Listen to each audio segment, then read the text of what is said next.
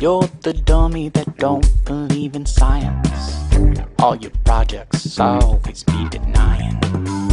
Bueno, hola a todos, buenas tardes. Esto es Tu perro piensa y te quiere en Instagram. Eh, veo que estáis aquí ya unos cuantos compañeros y hoy vamos a hablar de, de un tema bastante interesante para todo el que sea profesional del comportamiento canino a nivel de trabajar con clientes comerciales y en realidad para todos los que podamos tener un cachorro en algún momento de nuestras vidas, que yo creo que somos todos los que podemos tener interés, interés en, los perros, ¿no? Y justamente vamos, voy a comentaros una cosita muy sencillita, muy rápida, pero, pero que creo que es de bastante ayuda para trabajar, eh, para asegurarnos eh, que, que las sueltas colectivas de cachorros sean lo mejor posible para nuestro perro. ¿Vale? Para nuestro cachorro. En primer lugar, acotar las cosas, definir qué es una suelta colectiva. Bueno, pues una suelta colectiva es ese momento en el que soltamos a varios cachorros juntos para que jueguen, interactúen, se socialicen, utilicen sus capacidades de relación, ¿sabes? Las desarrollen, aprendan a recoger la información de los otros, aprendan a relacionarse competentemente con los demás, cambiando su comportamiento según sea un interlocutor u otro, siendo capaces de indicar lo que desean, siendo capaces de percibir eh, lo que quieren hacer sus compañeros de juego. O sea, un poco eh, soltar cachorros para que jueguen, ¿vale? Y esto es una cosa que, tanto los profesionales que hacen, que hacen jornadas de, para cachorros como los particulares cuando, cuando tienen su cachorro y quieren socializarlo, eh, hacen, ¿no? Es soltar a los cachorros para que para que se, entretengan y se lo pasen bien juntos e interactúen y socialicen juntos, ¿no? Normalmente, de hecho, muchos profesionales, seguro que lo hacéis, es lo más habitual, que hagáis pues algún tipo de jornada de socialización en la que inicialmente se trabaja con los cachorros algunas, algunas habilidades y capacidades básicas, eh, les preparáis para dejarse ir al veterinario, para para aceptar el, para aprender a llevar la correa, para aceptar estar en, la mesita eh, de tal, y al final lo normal es terminar con una de estas sueltas de cachorros, ¿no? Esta, los soltamos ahora que ya han estado, ya, ya han hecho la parte un poco más didáctica y les soltamos para que jueguen. Pero esto no es porque sea el final de, de, de la actividad, sino es parte de la actividad, porque que los cachorros interactúen con otros cachorros es Mm, fuente de grandísimos beneficios, ¿vale? Y además eh, también pues, pues cuando tenemos un cachorro yo creo que todos hemos pasado por el tema de ir buscando dónde tener más cachorros eh, seguros con, su, con, sus vacunaciones, con entornos seguros, pero cachorros para poder eh, juntar a nuestro cachorro, a que los conozca, a que interactúe con ellos, a que juegue con ellos y aprenda cómo juegan los otros, a que aprenda a moderar pues algunos de sus impulsos, a que aprenda a expresar mm, lo que desea, a que aprenda a relacionarse con una amplitud de sujetos, lo que le va a dar capacidades tanto relacionales, tanto capacidades para, para, conectar bien con otros perros, entender que hay perros diferentes, porque, porque pues, eh, hay perros con, con, capacidades y características muy distintas, unos son muy activos, otros son más cuidadosos, unos son, eh, usan más la boca, otros la usan menos, y lo suyo es que el, perro, pues nuestro cachorro, conozca una, panoplia de, sujetos, se relacione con ellos y con esto, pues primero, desarrolle capacidades para responder y emitir comunicación fiable con diferentes cachorros, con diferentes sujetos de diferentes tipologías de carácter, ¿vale? Y también que aprenda a gestionarse a sí mismo para entender que pues, no siempre puede lograr lo que quiere, que a veces un juego que puede hacer puede ser invasivo para otro y al otro molestarle. Por tanto, las sueltas de cachorros eh, son una cosa absolutamente saludable, absolutamente eh, eh, bueno para los cachorros y, necesarias para llevar al máximo las capacidades que tienen. Además, es, muy cierto que los cachorros, o sea, pues igual que soltar adultos puede tener más complicaciones, porque perros que pueden tener problemas emocionales, porque perros que pueden tener problemas para aceptar a sujetos que, no conocen previamente.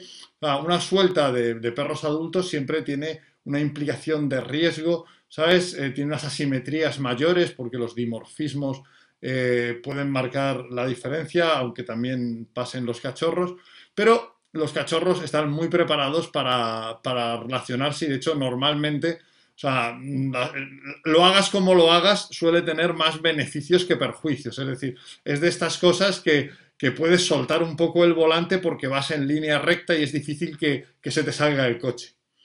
Pero, o sea, aunque esto sea cierto, aunque, aunque sea obvio que, que es muy seguro soltar cachorros y que aunque no hagamos nada especial para controlar eso, aunque soltemos el volante como estamos en una carretera muy segura, eh, con un coche con, muy buenas cosas, es difícil que se vaya, siempre es mejor tener algunas pequeñas normas que nos aseguren, siempre es mejor no soltar el volante, ¿no? Siempre es mejor decir, bueno, no, pasaría nada, ¿sabes? Eh, pero Ah, no, pasaría nada si, les dejo solos, pero mejor vamos a poner unas normas para asegurarnos de, que esto va a salir bien. Me pregunta Víctor cómo saber si otros perros tienen alguna conducta que no es aconsejable. Bueno, esto lo he comentado de perros adultos y esto requeriría un programa por sí mismo, aunque la mejor manera siempre es conversar con, las otras personas para saber cómo lleva su perro la relación con otros perros. Eh, me comentan aquí minofirmos, y eso sí que ya ahí me he perdido. O sea, minofirmos no sé lo que es, revolución canina, lo siento, o sea, me, declaro eh, ignorante plenamente del término minofirmos. ¿Vale? Ah, dimorfismos, dices lo que yo he dicho, dimorfismos, eso es diferencias de, diferencias de, forma. Sea, los dimorfismos es que pues, tienes perros que pesan adultos un kilo y medio y otros que pesan 100.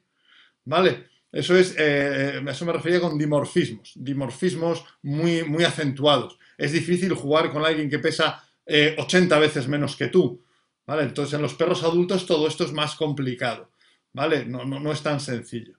A ver, ya, ya he pillado de, dónde iba eso, sí, sí, sí. A ver. Bien, entonces eh, me pregunta Euge Cervato qué edades conviene tengan estos cachorros. No, el plan vacunal completo no, debería ser antes. O sea, de hecho, eh, estos cachorros deberían de ser, o sea, estos consejos, y lo vamos a poner ahora en una pequeña presentación, son para cachorros de menos de seis meses. O sea, para cachorros de hasta cinco meses, ¿vale? De hasta cinco meses. Puede haber excepciones, puede ser algo elástico, pero aproximadamente en esta primera etapa que son más plásticos. Por eso comentaba lo importante de saber que estás en un entorno seguro con cachorros que siguen un, calendario de vacunas adecuado y que no, no están libremente pues, por la calle o, descontrolados eh, veterinariamente. Pero cuando terminamos con. Cuando terminamos con con la calendario de vacunaciones, eh, el perro está muy crecido y debería haber tenido ya experiencias con otros cachorros. ¿Vale? Entonces, ahora voy a, comentaros unas pequeñísimas normas para hacer, para asegurarnos, ¿sabes?, de que eso va a salir bien. ¿Vale? Para asegurarnos que eso va a salir bien. Eh, me pregunta Aussian Companies cómo manejar los de su perro cuando juega con otros, si dejarlos, que a veces asusta a los otros cachorros. Pues lo vamos a ver. Lo vamos a ver ahora mismo. Aussies and Company, que supongo que tendrás pastores australianos, o sea, deduzco de, de, tu, de tu nick. Vamos a, ver un segundo un par de consejitos para asegurarnos que esto salga bien. Vamos a ver cómo organizar una suelta colectiva de cachorros de aproximadamente hasta 5 meses. Bien, vamos, vamos a ello. En primer lugar, la primera norma, y esta es una norma eh, de, base mm, obvia. Si se divierten y están emocionalmente estables, la cosa va bien, déjales jugar. Es decir, eh, una cosa que además mm, me importa es que a veces la gente considera que, estar eh, activo no es estar emocionalmente estable. La emoción de juego, la alegría puede estar, puede estar estable, puede mantenerse. El que tenga picos de actividad no quita que el perro esté emocionalmente estable dentro de la alegría. La estabilidad emocional no es tranquilidad, ¿vale? No es calma, es mantener una emoción eh, de, forma regular, expresada de forma regular, ¿vale? Por ejemplo, pues eh, si los perros a veces están, están divirtiéndose, a veces se asustan, a veces se impresionan mucho rato, no están emocionalmente estables, ¿vale?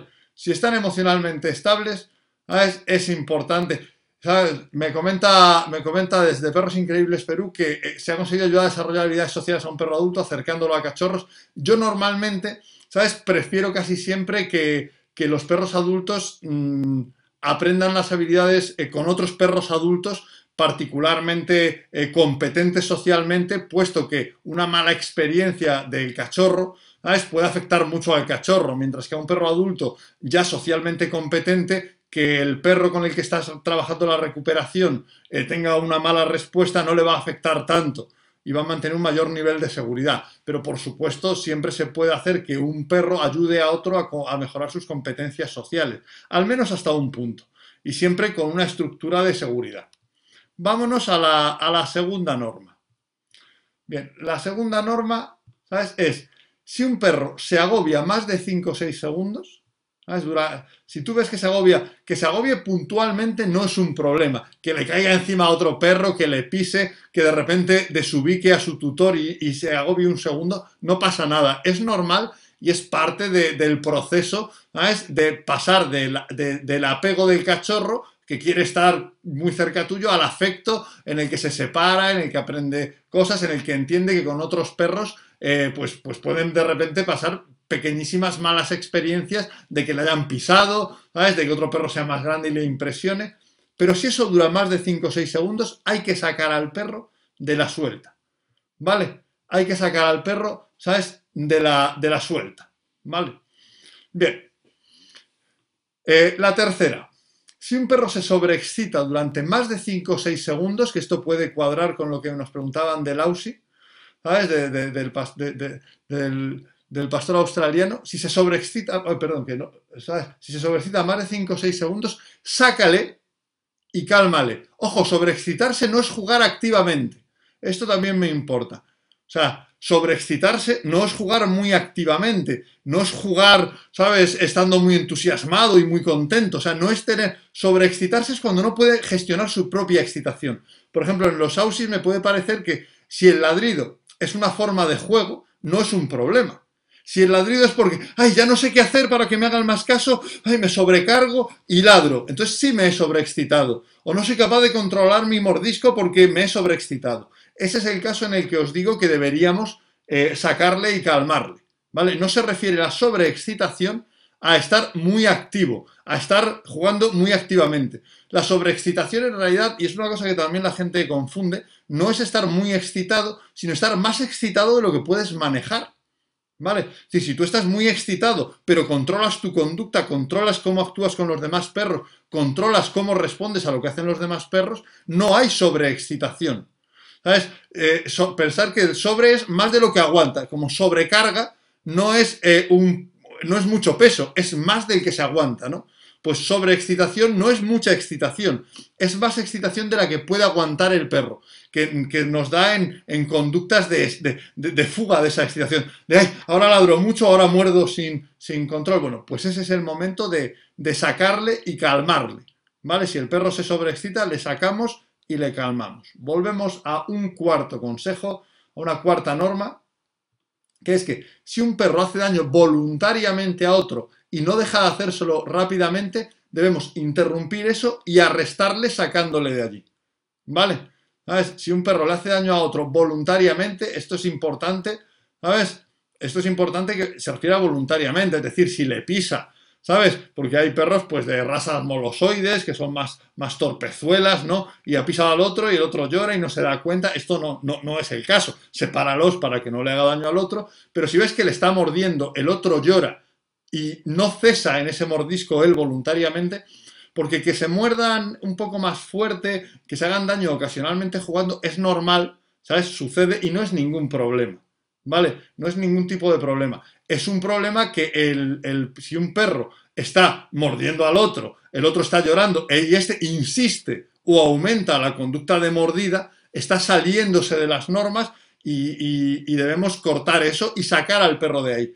Y fijaos que aunque para sacarle vamos a hacer lo mismo, que lo vamos a ver enseguida cómo sacarle, yo aquí hablo de arrestarle porque siempre parece que cuando estamos trabajando con cachorros, el riesgo es que nuestro cachorro tenga una mala experiencia de miedo, de agobio, de inseguridad, pero también es una mala experiencia que aprenda a ser un, abusón.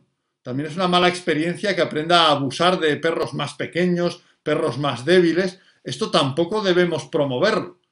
¿Vale? O sea, tampoco se debe promover que, el perro disfrute eh, y vea que otro, que otro cachorro le, le da esa señalética de apaciguamiento, llora y sigue sin embargo mordiéndole. Entonces a mí me gusta decirle a los clientes, lo de vamos a arrestarle porque queremos quitar esto. Fijaos que le vamos, lo vamos a ver ahora, que le vamos a quitar como al que se hubiera asustado. O sea, le vamos a sacar de la suelta como al que se hubiera asustado. Pero me gusta ya decir ese término de arrestado para señalar, porque la gente a veces somos muy cuidadosos con lo que le pasa a nuestro cachorro y muchos, muchos particulares son, sin embargo, muy permisivos y tolerantes con lo que su cachorro hace a otros, ¿no? Y empiezan con ese con esa famosa frase de ellos se entienden, déjales. No, mira, si un perro eh, sigue mordiendo a otro cuando, o un cachorro sigue mordiendo a otro cuando el otro está quejándose y persiste durante más de 5 o 6 segundos, eh, aquí nadie está aprendiendo nada bueno ni estamos desarrollando ninguna buena capacidad. Eso debemos cortarlo y, mostrar que es algo que rompe la situación. ¿Vale? Porque igual que yo no quiero tener un perro eh, asustado, no querría tener un perro que fuera un, abusador de, los perros más pequeños o más débiles, ¿vale? Entonces, el, ese de no, déjales que ellos se entienden. No, mira, ¿sabes? Si pasan estas cosas, no les vamos a dejar.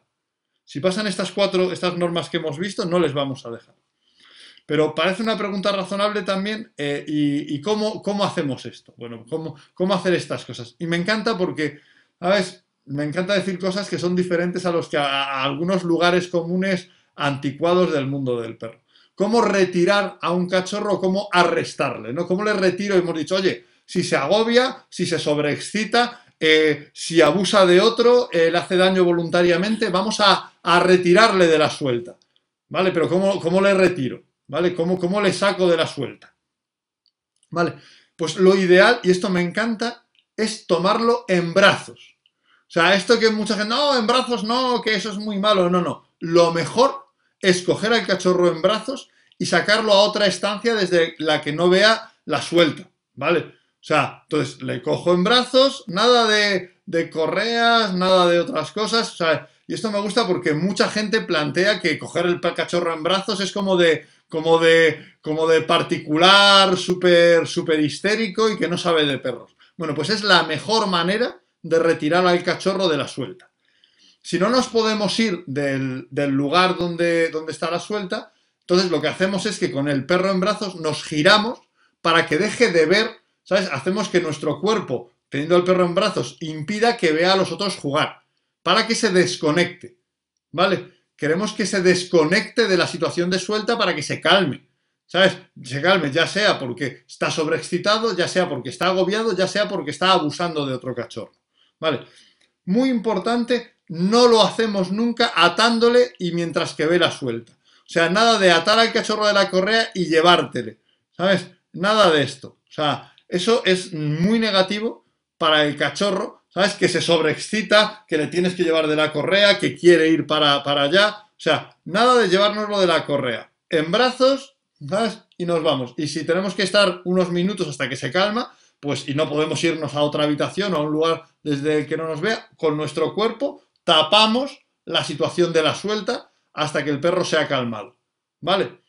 Entonces, cuando se ha calmado, a partir de ahí, ¿sabes? Eh, lo podemos volver a reintegrar en la suelta. Vamos a, seguir viendo cómo, cómo hacer esto. Bien.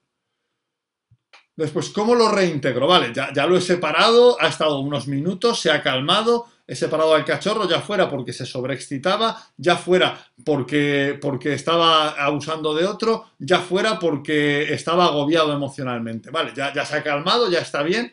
¿Cómo, ¿Cómo, lo vuelvo a meter en la suelta? Bien, pues vamos a, ver cómo hacerlo. Esperamos a que esté tranquilo y emocionalmente estable. Esto es un, un requisito. Si el cachorro tiene que encontrarse, ¿sabes? Emocionalmente estable, calmado y bien, ¿vale? Y entonces lo que hacemos es introducirle en la zona de suelta en un sitio tranquilo y sin que esté enfocado en otro perro. ¿Vale? O sea, sin que esté mirando a otro perro. ¿Por qué? Porque si está mirando a otro perro puede salir con demasiadas ganas, puede, puede, puede empujarle, puede sobrecargarse. Entonces, una forma muy sencilla de hacer eso es poner nuestro cuerpo como barrera delante del perro para que no vea mucho a los otros perros, soltarle y luego apartarnos. ¿Vale? Y luego apartarnos. Esto, esto es muy fácil, de hecho seguro que de forma intuitiva eh, lo de poner, usar el cuerpo como barrera lo habéis usado alguno de vosotros. ¿Vale? Después, ¿cómo irnos? ¿Vale? ¿Cómo terminamos? Eh, ya, es la hora, ¿sabes? O sea, pues eh, ya, ya, vamos a, si es nuestro curso de cachorros, ya es la hora de que terminemos esa actividad. Si estamos en un parque o en una quedada de cachorros, ya, me, ya tengo que irme por lo que sea. ¿Cómo nos vamos? Pues nuevamente, la mejor forma de llevarse al cachorro es siempre en brazos hasta que deje de ver a los otros. ¿Vale? O sea, mm, eh, me, gusta esto porque muchos profesionales eh, parece que, que, descalifican a cualquiera que, perra, que coja el cachorro en brazos.